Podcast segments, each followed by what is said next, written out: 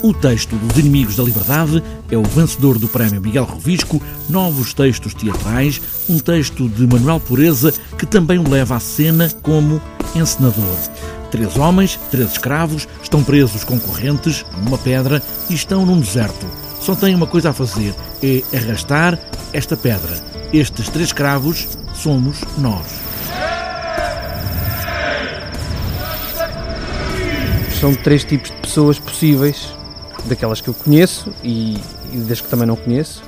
É uma espécie de hum, imagem para tempos pouco fáceis para a liberdade, uh, em que, que eu acho que, que, resultam do sistema ter de facto resultado, o pior sistema resultou, que é nós sermos nós próprios inimigos da nossa liberdade por termos medo por não sabermos arriscar, por eh, não sabermos sonhar com outras coisas que não seja puxar pedras.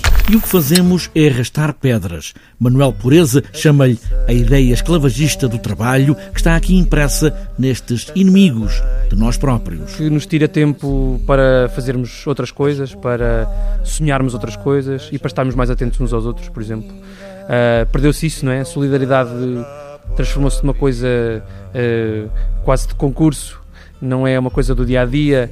Uh, somos tipos pouco atentos ao que se passa com o vizinho, com o amigo ou mesmo com o desconhecido na rua. Uh, isso faz de nós inimigos da liberdade uns dos outros e, sobretudo, da nossa própria liberdade. Estes três homens têm uma função, agarrados a uma pedra, precisam de arrastar pelo deserto até um lugar. Esta é a função: arrastar esta pedra.